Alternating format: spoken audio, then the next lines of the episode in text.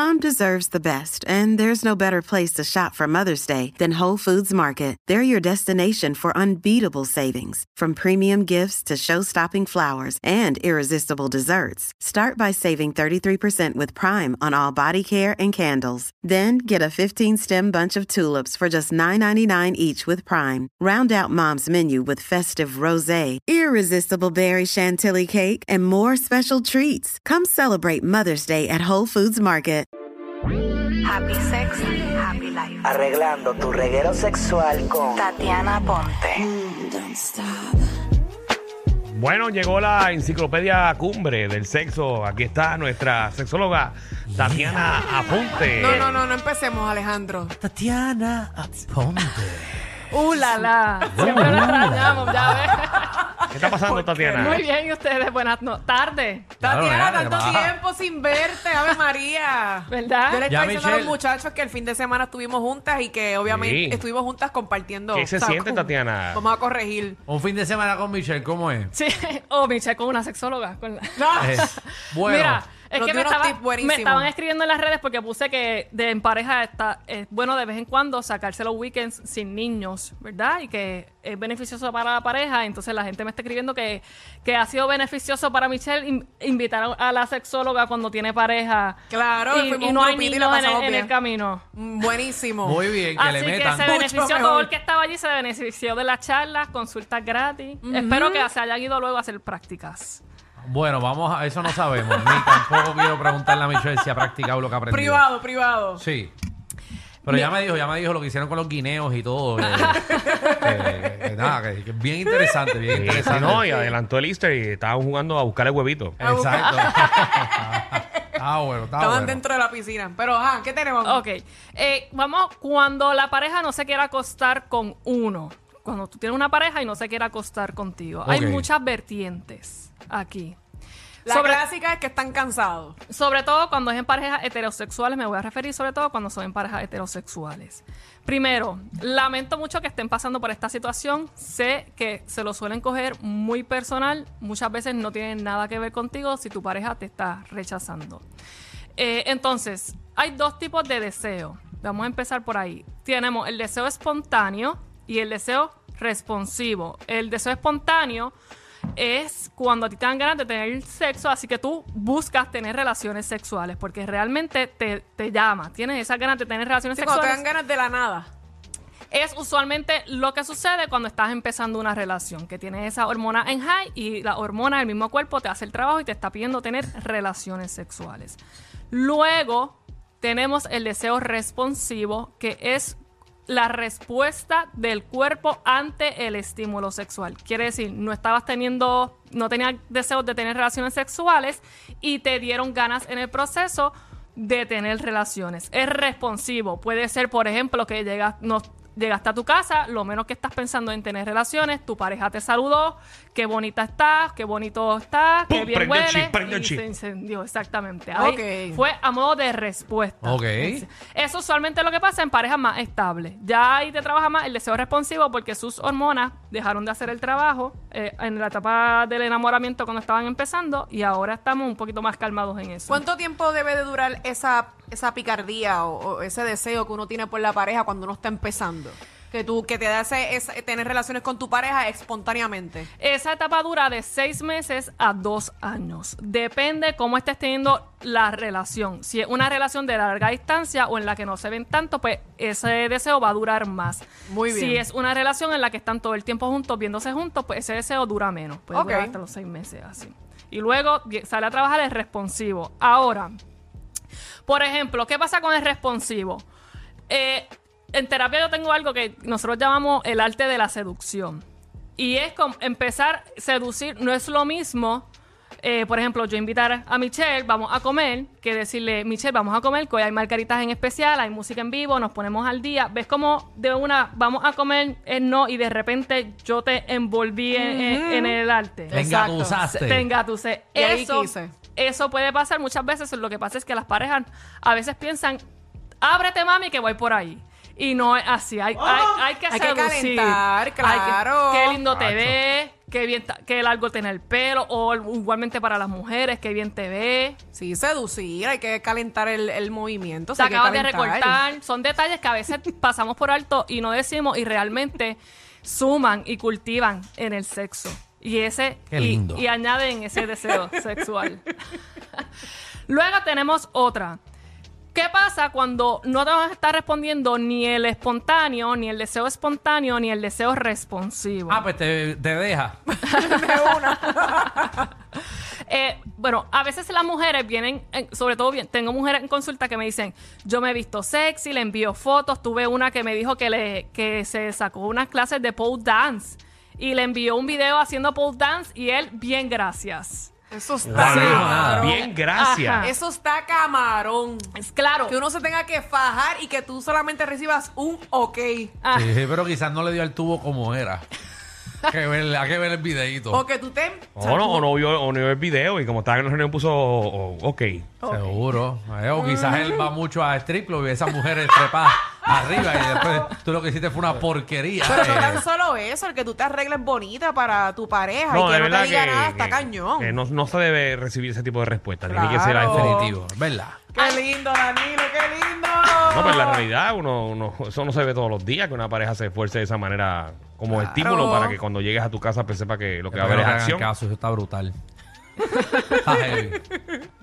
Al igual que el hombre, eh, o sea, en el caso del hombre, el hombre busca otro tipo de estímulos que a veces es un error lo que hacen, eh, que llegan a nivel de que, de que, por ejemplo, quieren comprar cosas caras o, o- o quieren convencerlas en un montón de cosas o, o se creen que porque tú la llevas a un spa o diferentes cosas van a tener esa respuesta.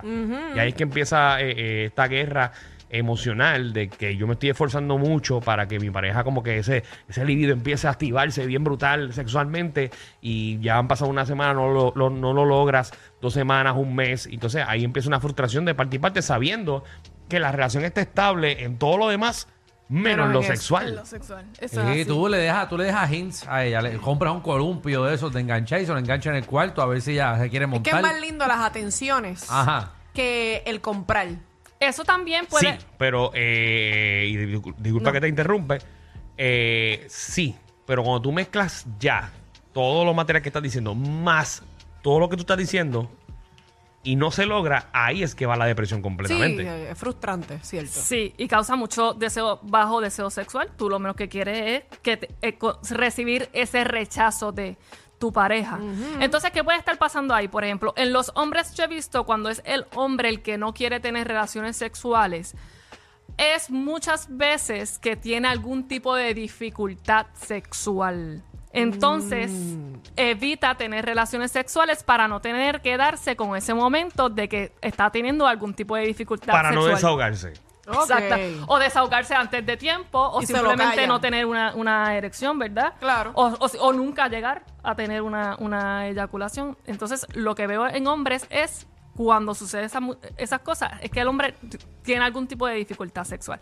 Las mujeres solemos pensar que tiene a otra, que estamos feas, y la realidad es que nada de eso tiene que ver con que realmente no quiera tener relaciones sexuales con uno. Vamos a empezar por ahí. Ok. ¿verdad? Eso es Luego, importante que la gente sepa. Luego, eh, la insistencia constante del tema es fatal para el deseo sexual. El deseo, se- el sexo no es presión. Mientras más yo presiono, menos lo quiero. Y mientras más yo presiono tener relaciones sexuales, lo que ocasiona en la otra persona es que no quiera tener relaciones sexuales conmigo porque el deseo es fluir. El sexo es fluir, no, no es presión. Pero Entonces- siempre es bueno complacerse de ambos.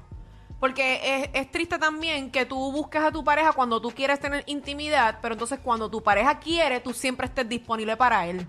O sea, debe ser compatible en, en ambos. O sea, que cuando tú quieras, él acepte y cuando la otra pareja quiera, también. No sé Ese- si me ese- expliqué ese- bien. Sí, esa es la vida perfecta. Exacto, eso es sin problema. Y de ahí muere y vas al cielo Eso, sí, sí, sí, sí. Sí, pero es que de un lado de nada más y que de la otra parte no, Sí, es ese- triste sí, también. y ese es el sueño de todo el mundo, que uno vaya a la TH y siempre a chao. Tienes que ver si, si está todo. claro.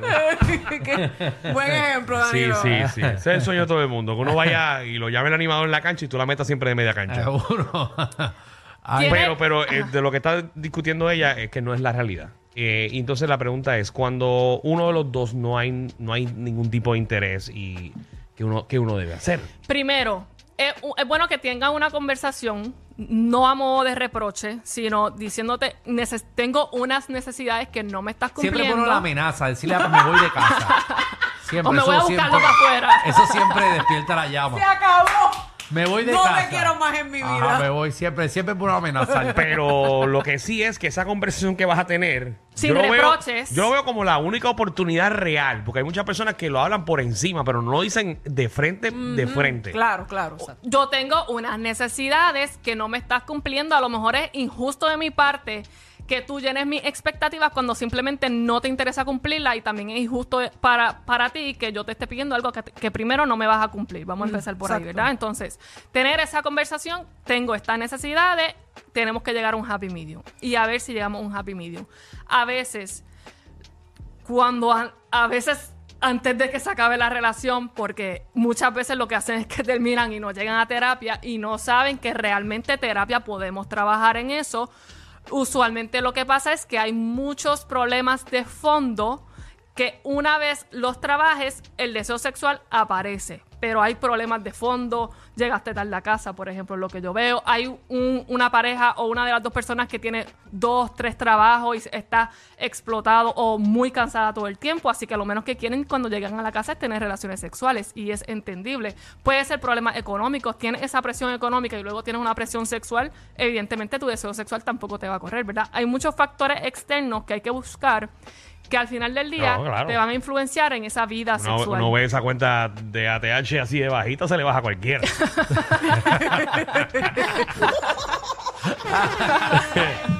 Ese cheque no se depositó a tiempo, se le baja a cualquiera. Nah.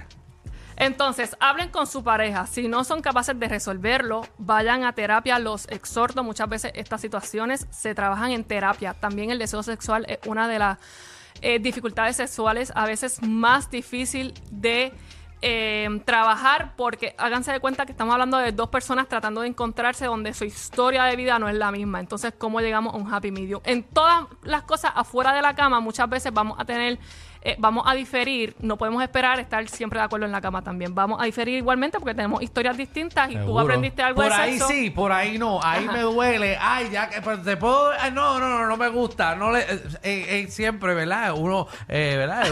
Uno- puchea, el otro de esto. Pero se llega a una negociación. Exactamente. Que es lo importante, ¿viste? Yo aprendí negociación.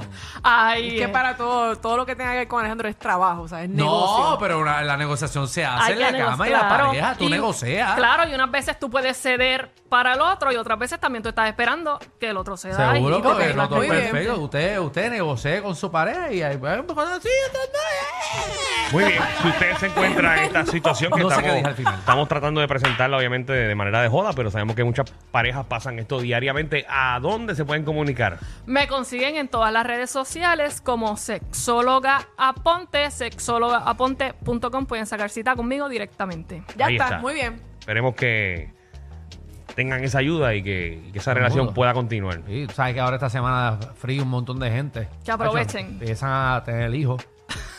Mira, los de ahora, los de ahora Sí, son sé. para cuando los de ahora, los de ahora son para cuándo, para para como para, noviembre de diciembre más o menos. Más o menos, Para más o diciembre menos. más o menos eso está. Pues mira, mira si tú quieres salir de eso, Michelle, que te preñen ahora. No, no, Que todavía ya pa- pa- Todavía eso, no, no, eso se no, hace no, no. rapidito. Se hace para enero más o menos, ya tú cuadras eso. A mí Sí. ya me dijeron y me leyeron la cartilla que tiene que ser en- que no sea en temporada. ¿De qué? ¿De qué? En temporada, que, que no sea de la peor.